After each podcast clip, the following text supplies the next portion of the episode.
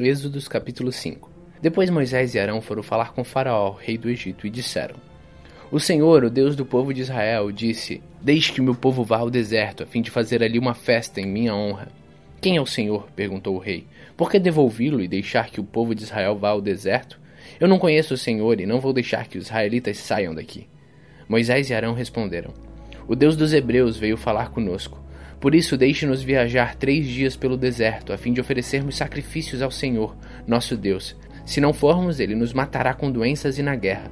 Aí Faraó disse a Moisés e Arão: Por que vocês estão atrapalhando o trabalho do povo? Façam com que aqueles escravos voltem ao trabalho. Ele disse assim: Agora que há tantos israelitas no país, vocês querem que eles deixem de trabalhar? Naquele mesmo dia, o rei deu aos feitores e aos chefes de turmas a seguinte ordem: Daqui em diante você não vai mais dar palha ao povo para fazer tijolos, que eles mesmos ajuntem a palha. Mas vocês exijam que eles façam a mesma quantidade de tijolos, nem um tijolo a menos. São preguiçosos e por isso que gritam: Vamos oferecer sacrifícios ao nosso Deus. Façam essa gente trabalhar mais duro ainda e os mantenham ocupados, a fim de que não tenham tempo de ouvir mentiras. Então os feitores e os chefes de turmas saíram e foram dizer ao povo o seguinte: O rei disse que não vai mais oferecer palha a vocês. Ele manda que vocês vão ajuntar palha onde puderem achar, mas terão de continuar fazendo a mesma quantidade de tijolos. Por isso, o povo se espalhou por toda a terra do Egito, ajuntando palha que sobrava das colheitas. Os feitores forçavam os israelitas a fazer todos os dias a mesma quantidade de tijolos que costumavam fazer quando recebiam palha. Os feitores batiam nos israelitas chefes de turmas que haviam sido encarregados do trabalho e perguntavam: Por que vocês não estão fazendo a mesma quantidade de tijolos que faziam antes? Então os israelitas, chefes de turmas, foram se queixar ao rei. Eles disseram: Por que é que o Senhor nos trata assim, nós que somos seus empregados? Agora não nos dão mais palha, mas exigem que continuemos fazendo tijolos. Além disso, batem em nós. No entanto, os seus feitores é que são os culpados. Mas o rei respondeu: Vocês são os preguiçosos e não querem trabalhar. É por isso que estão me pedindo que os deixe ir oferecer sacrifício a Deus, o Senhor. Voltem ao trabalho. Vocês não receberão palha, mas terão de fazer a mesma quantidade de tijolos. Os israelitas, chefes de turmas, viram que estavam numa situação difícil quando lhes foi dito que fizessem todos os dias a mesma quantidade de tijolos que faziam antes. Depois de falarem com o rei, eles se encontraram com Moisés e Arão, que os estava esperando, e lhes disseram: O Senhor Deus está vendo o que vocês estão fazendo e o castigará, pois por causa de vocês, o rei e seus funcionários estão com ódio de nós. Vocês deram a eles o motivo para nos matarem. Moisés falou outra vez com Deus, o Senhor. Ele disse: Ó Senhor, por que tratas tão mal este povo? Por que me mandaste para cá? Pois desde que vim falar em teu nome com o rei do Egito, ele tem maltratado este povo, e tu não fizeste nada para ajudá-los.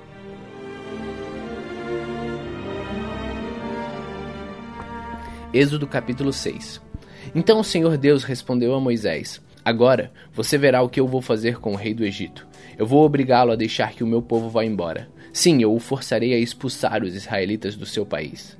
Deus disse a Moisés: eu sou o Senhor.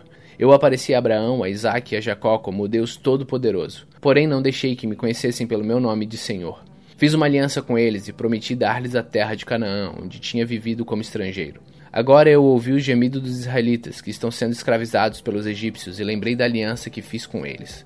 Portanto, diga aos israelitas o seguinte: Eu sou o Senhor. Vou livrá-los da escravidão do Egito. Estenderei o braço poderoso para fazer cair sobre os egípcios um castigo terrível e salvarei vocês. Farei com que vocês sejam o meu povo e eu serei o seu Deus. Vocês ficarão sabendo que eu sou o Senhor, o seu Deus, o Deus que os vai livrar da escravidão do Egito. Eu os levarei para a terra que jurei que daria a Abraão, a Isaque e a Jacó. E eu darei essa terra para ser propriedade de vocês. Eu sou o Senhor. Moisés repetiu estas palavras aos israelitas, mas eles não quiseram ouvi-lo, pois estavam desanimados por causa da dureza da sua escravidão. Então o Senhor disse a Moisés: Vai dizer a Faraó, rei do Egito, que deixe que os israelitas saiam do país. Porém Moisés respondeu ao Senhor: Se até os israelitas não querem me dar atenção, o rei também não vai querer. Eu não tenho facilidade para falar. No entanto, o Senhor ordenou a Moisés e Arão que dissessem aos israelitas e a Faraó, rei do Egito, que eles dois tinham ordem para tirar do país o povo de Israel. Esta é a lista dos grupos de famílias dos antepassados de Moisés e Arão. Ruben, o primeiro filho de Jacó, foi pai de quatro filhos: Enoque, Palu, Esron e Carmi. São estes os grupos de famílias de Ruben. Simeão, o pai de seis filhos: Jemuel, Jamim, Oade, Jaquim, Zoar e Saul, filho de uma mulher cananeia. Estes são os grupos de famílias de Simeão. Levi foi pai de três filhos, Gerson, Coate e Merari.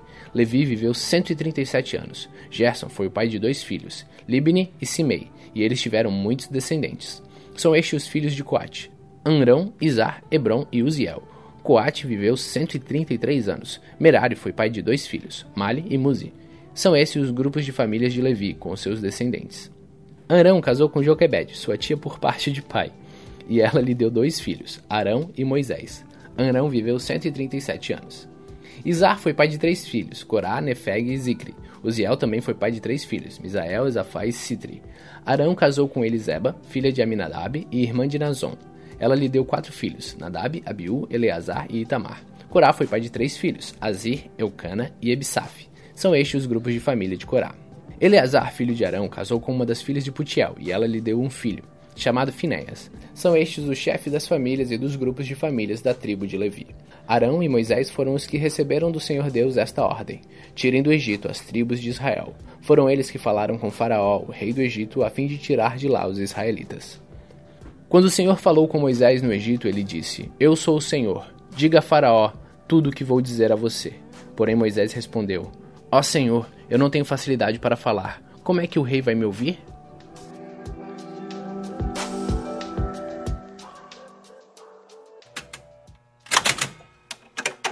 Salmos capítulo 28 Ó Senhor Deus, minha rocha, eu peço a sua ajuda. Não deixes de ouvir o meu pedido. Se não me responderes, eu estarei com aqueles que descem ao mundo dos mortos. Ouve-me quando levanto as mãos na direção do seu santo templo e grito pedindo a sua ajuda. Não me castigues juntamente com os maus, com os que praticam más ações. Eles falam como se fossem amigos, mas o coração deles está cheio de maldade. Castiga essas pessoas pelas suas ações, por todo o mal que têm feito dá aos maus o que merecem. Eles não querem saber do que o Senhor tem feito, nem reparam nos seus atos poderosos. Por isso ele os castigará e os destruirá para sempre. Louvado seja Deus, o Senhor, pois ele ouviu meu grito pedindo ajuda. O Senhor é a minha força e o meu escudo. Com todo o coração eu confio nele. O Senhor me ajuda e por isso o meu coração está feliz, e eu canto hinos em seu louvor. O Senhor Deus é a força do seu povo. O Senhor é o refúgio seguro do rei que ele escolheu. Ó Deus, salva o teu povo e abençoa aqueles que são teus. Sê o pastor deles e cuida deles para sempre.